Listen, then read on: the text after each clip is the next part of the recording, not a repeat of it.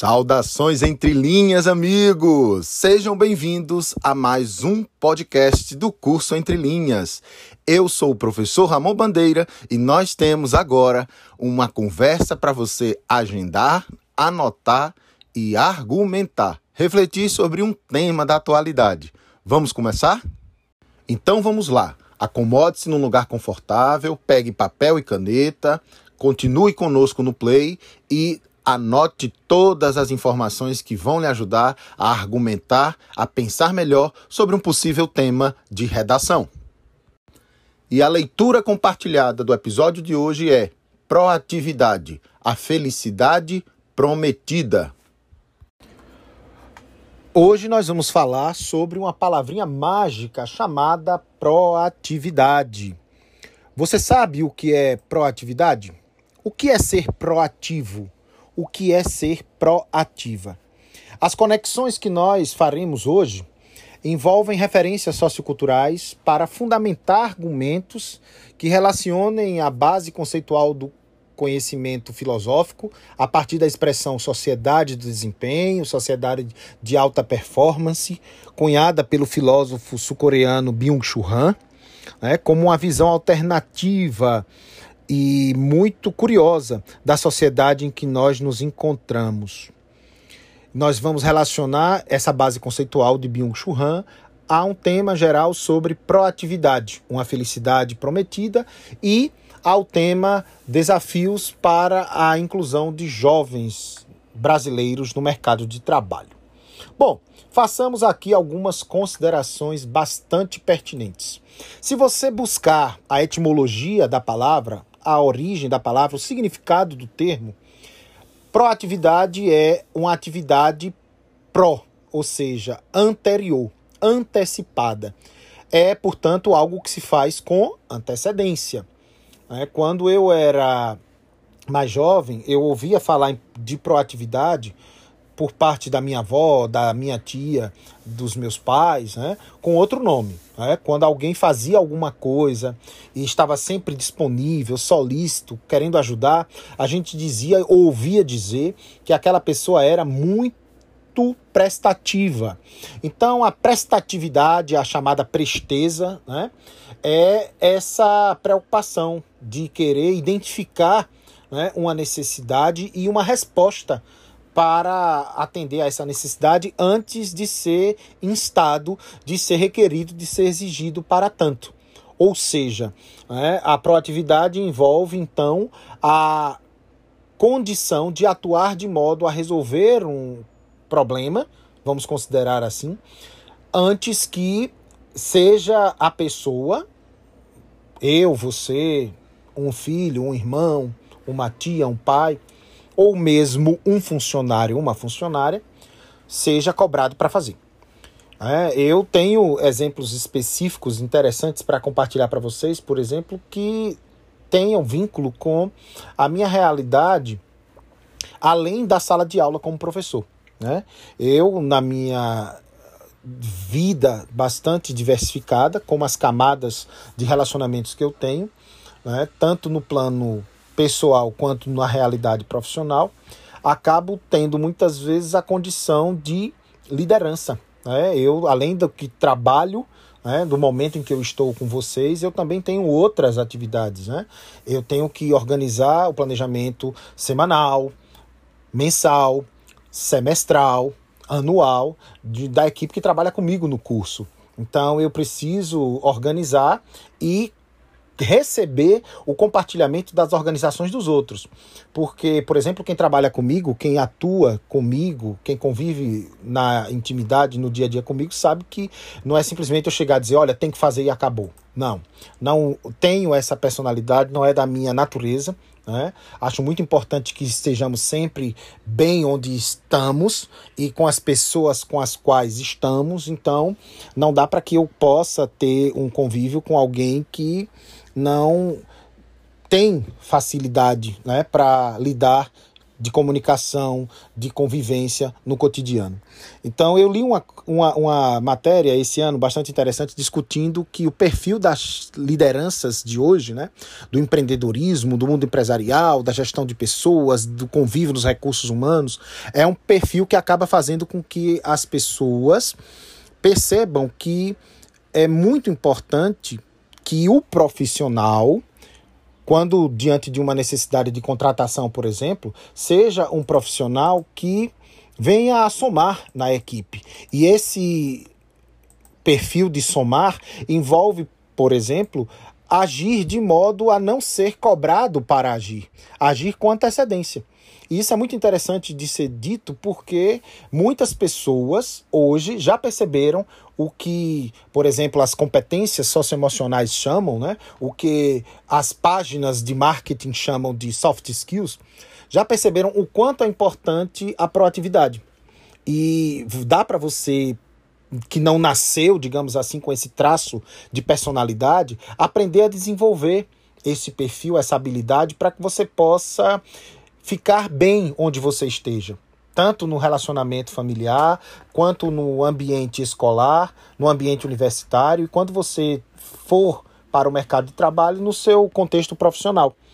Você precisa, por exemplo, analisar quais as formas mais eficientes de desenvolver seu trabalho e se você cumpre as tarefas de forma adequada. Se você precisa o tempo inteiro estar tá chamando a atenção de alguém para fazer algo, você se chateia. Se você precisa ser o tempo inteiro cobrado para fazer alguma coisa, você chateia a si mesmo e é, é responsável pela chateação das outras pessoas. E eu acho muito importante, porque eu li uma matéria falando sobre essa questão de, de, de proatividade e um, um empresário disse que ele gostava de conviver com pessoas que, por exemplo, é, ensinassem a ele o que ele não sabia. E eu achei muito interessante isso porque eu me identifiquei. Eu também vejo dessa forma. Acho muito importante, por exemplo, que eu interaja com pessoas na minha equipe de trabalho, com a qual eu atuo diretamente, que saibam de algo que eu não sei na realização de uma tarefa. Por exemplo, a elaboração de uma peça publicitária nas redes sociais. Nós temos uma equipe direcionada a fazer esse, essa gestão. Então, assim, eu não posso necessariamente é, me, de, me tornar alguém que vai depender de tudo do outro, mas também não posso fazer com que o outro fique esperando eu tomar uma, uma decisão que envolve a realidade dele, para a qual ele foi contratado. Então é muito interessante esse olhar, porque em qualquer ambiente, em qualquer realidade, nós vamos trabalhar em grupo, nós vamos conviver em grupo.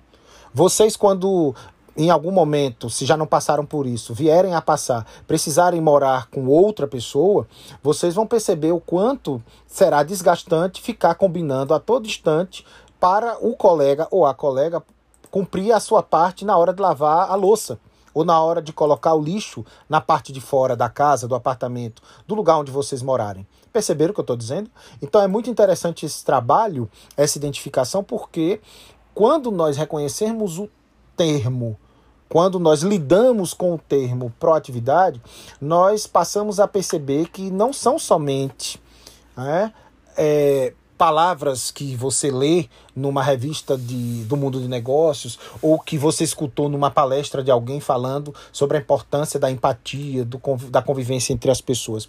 É algo de vida prática mesmo, ainda que você não use essa expressão e você em vez de chamar alguém de prestativo, você deveria chamar de proativo, ok?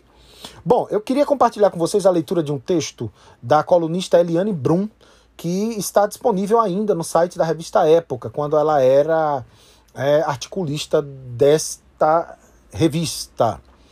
E as reflexões de Eliane Brum são bastante interessantes, porque ela busca desmistificar até que ponto nós devemos entender a proatividade como um dos hábitos das pessoas altamente eficazes.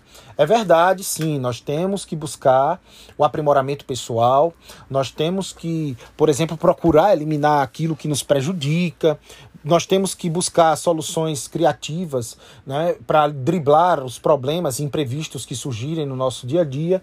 Nós temos que sim enfrentar os problemas e não fingir que eles não existem é parte importante da nossa crença como sermos uma pessoa melhor. É preciso termos sim em mente esse objetivo de que nós temos que priorizar o que é importante, temos que receber né, com clareza a realidade à nossa volta e, se for o caso, contar com ajuda para entender o que, que é mais importante. É, a busca pela autorrenovação, por lidar com os problemas no cotidiano, é parte desse processo do que a gente chama por aí de convivência, é, de empatia, de proatividade, de gestão né, do emocional. E nesses momentos a gente considera, e vale a pena você também pensar, né, se for o caso em anotar essa, essa expressão, que em determinados momentos até você cumpre todas essas expectativas, né? Vamos considerar que você ingressou na universidade, se já não está nela, né? Vamos colocar assim, e aí precisa, por exemplo, cumprir horário num estágio, ou quando você já está trabalhando né, de carteira assinada, como a gente gosta de dizer, fixo, né, fichado numa empresa e talvez quando não é um colega, piora a situação quando é um superior que age de mau humor. Né? A proatividade também está em você evitar se contaminar com mau humor alheio. Imagine aí, né? Você não conseguir driblar esse desafio como você vai render, como você vai ser uma pessoa que vai se antecipar a os possíveis problemas ou dar soluções imediatas, como você vai mostrar que sim, o seu patrão pode contar com você, que você realmente é o melhor, né? mais uma vez, funcionário do mês, funcionário do ano. É preciso vencer muitas vezes por conta do desânimo dos outros, do mau humor dos outros, o seu próprio desânimo, né? E aí é preciso em determinado momento, e o texto da Eliane Brum vai dizer isso de uma outra forma, é preciso em determinado momento você avaliar o que é que anda lhe causando esse desânimo. Se você não para para pensar sobre si mesmo, sobre o que lhe faz bem, o que lhe faz mal, se você não pergunta a si mesmo qual é o motivo daquela preguiça que se alastrou por sua vida durante a semana inteira, você mal teve coragem de levantar, tomar um banho ou simplesmente lavar o rosto, é, você mal teve coragem de vestir a roupa para enfim, sair de casa e desenvolver uma atividade física, se você olha para sua mesa, sua escrivaninha do seu quarto e você vê que está uma bagunça, tudo desorganizado, e porque você não arrumou, você não vai fazer o que você tinha que fazer hoje, vai deixar para depois, e aí esse depois já durou uma semana, duas. Quando você percebe que as tarefas que você precisava cumprir, você não cumpriu porque está tudo bagunçado, aleatório, você faz em tempos que não seguem o cronograma que você fez, ou pior, não houve um cronograma feito, você nunca parou para fazer um planejamento de como você vai estudar, se você estuda, como é que você vai cumprir os horários de estudo, de trabalho, né, de, de lazer, se você tem aquela meta de fazer uma atividade física para cumprir com a sua saúde física e mental também. É muito importante que se perceba que em determinado momento a pessoa vai se sentir sobrecarregada e esgotada, vai deixar o desânimo tomar conta. E aí, proatividade, o que é isso? A pessoa não vai nem lembrar de que se trata. Então, sim, é verdade, muito importante, muito valioso a gente reconhecer o quanto é preciso estar em espaços, em ambientes que estimulam a autonomia. É, eu lembro que em determinada situação eu ouvi uma pessoa próxima se queixar né, de que é, sempre tinha que ficar fazendo a obrigação da colega de trabalho. Ela sabe que é obrigação dela, mas ela sabe que eu faço e aí ela não faz. E essa pessoa, enfim, como eu disse, próxima a mim, me perguntou o que, é que eu achava. E eu disse que a resposta já estava na própria reflexão que ela tinha feito. Se você sempre faz o trabalho do outro, o outro vai fazer o trabalho dele, por quê? Se você faz por ele. Então é muito interessante que vocês, meus amigos que me ouvem, façam esse tipo de reflexão. Em que medida, em que momento a tal da proatividade, de você querer talvez roubar a cena, dizer que você faz melhor, de que você faz primeiro, de que você faz de maneira diferente, especial e por isso você precisa ser valorizado. Em que momento tudo isso não é prejudicial quando não somente a você, a todos os outros? Porque se você cumpre a obrigação do outro, o outro está fazendo o quê? E se você cumpre a obrigação do outro, Você está cumprindo a sua? E se você está cumprindo a sua e cumprindo a obrigação do outro, você é super-homem, você é Mulher Maravilha, até quando você vai aguentar? A Eliane Brum diz no texto dela que essa necessidade, essa euforia, né, essa autoconfiança excessiva, essa ideia de que você consegue sempre, isso tem gerado uma profunda sociedade doente. E a ansiedade e a depressão têm vínculos muito fortes com isso. Diz ela: o que nossa época nos ensina? Euforia, confiança, velocidade. Temos de ser proativos.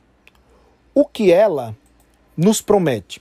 Se soubermos traçar nossas metas e construir nossa estratégia, atingiremos o sucesso. Se produzirmos e consumirmos, alcançaremos a felicidade. Ser feliz deixou de ser uma possibilidade esporádica para se tornar uma obrigação permanente. Para nós, seres desta época, nada menos que o gozo pleno. Fora disso, só o fracasso. E o fracasso, este é sempre pessoal.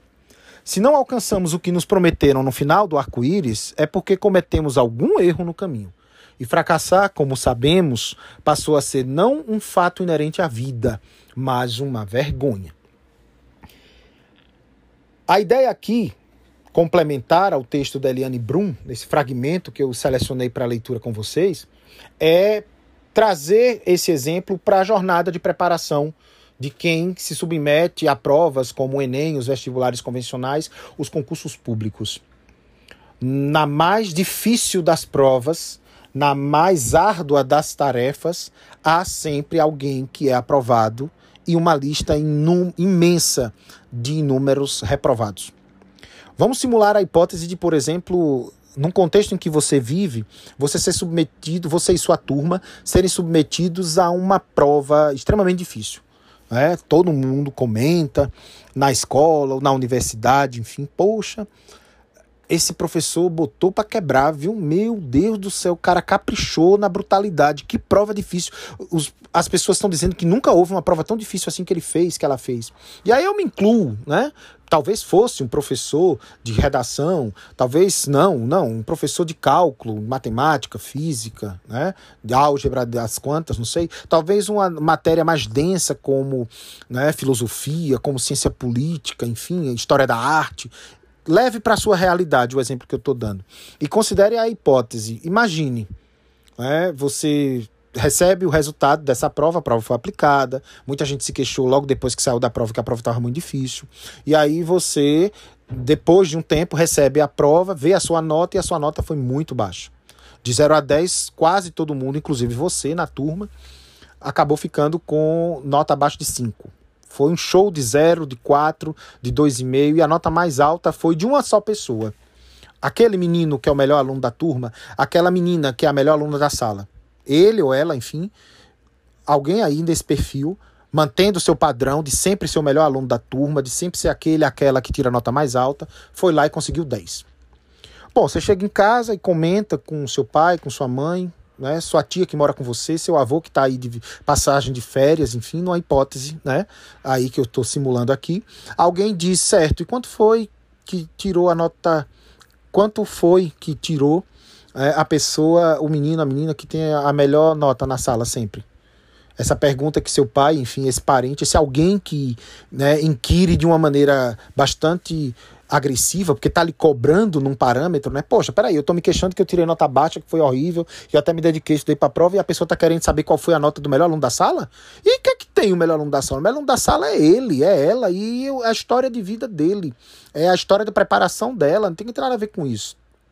Se você, meu amigo, minha amiga, tem essa maturidade, se você tem essa visão, você sabe a importância da comparação e você reconhece o quanto, por exemplo, é prejudicial a todo instante, inclusive para aquele que é escolhido, é tido e realmente conquistou o título de melhor aluno da sala, de melhor aluna de todas. Imagine-se, se todo mundo, ou quase todo mundo na sala tirou nota baixa, imagine aquela pressão daquela pessoa que pelo menos tinha que manter a nota alta. Se quem está acostumado a tirar 10 sempre tira 9, é uma tragédia. Se para quem sempre é o primeiro lugar acaba de uma hora para outra ficando em terceiro e quarto ou nem figura no pódio, é uma vergonha. E nós temos vivido nessa realidade analogamente, né, no contexto de quem não é aprovado no Enem, de quem não passa em primeiro lugar, é aprovado, mas não ficou em primeiro lugar, não teve a melhor pontuação, ou de quem, por exemplo, é demitido, perde o emprego. Ou em uma outra situação, quem estuda quatro anos para ingressar no, universo da realidade de um concurso público e quatro anos depois de muito estudo e de alguns tropeços, a pessoa também não conseguiu ser aprovada. Mais uma derrota para a lista. Ramon, a palavra derrota é pesada. Não, ela não é minha. Ela está associada ao termo fracasso, que foi citado por Eliane Brum para dizer que nós vivemos numa sociedade, a sociedade do desempenho, a sociedade da alta performance, a sociedade do indivíduo proativo que tem que agir sempre naquela euforia, naquele entusiasmo que nunca se apaga, naquela confiança que diz que tudo vai dar certo e que a estratégia é imbatível. Nessa sociedade que diz que a pessoa não passar, a pessoa tirar nota baixa, a pessoa perder é uma tragédia e de cunho pessoal. Como é que os americanos dizem, meu amigo, você que está aí do outro lado, como é que a gente lê, a gente ouve, a gente vê essa definição? Loser perdedor. E nós não podemos consentir, segundo a visão da sociedade de alta performance, a sociedade do desempenho, a sociedade da proatividade, nós não podemos consentir com a existência de perdedores. Deles nós nos afastaremos. Muito grave essa reflexão, muito importante este alerta, e é com essas reflexões que eu quero que você reconheça que eu não estou, de forma alguma, por favor, como eu já tinha dito na abertura deste comentário, né, não, não estou é, analisando o conceito de proatividade somente por um viés, por um olhar de cunho negativo, mas estou mostrando, sim, claro, que a primeira parte da nossa reflexão é questionar essa ideia de que a proatividade é, sim, a concretização de uma felicidade prometida. Para quem? Em que aspectos? Exemplifique qual o seu posicionamento? O que você diria? Ficamos por aqui. Este foi mais um episódio do podcast do curso Entre Linhas. Aguardo você na nossa próxima conversa. Até lá!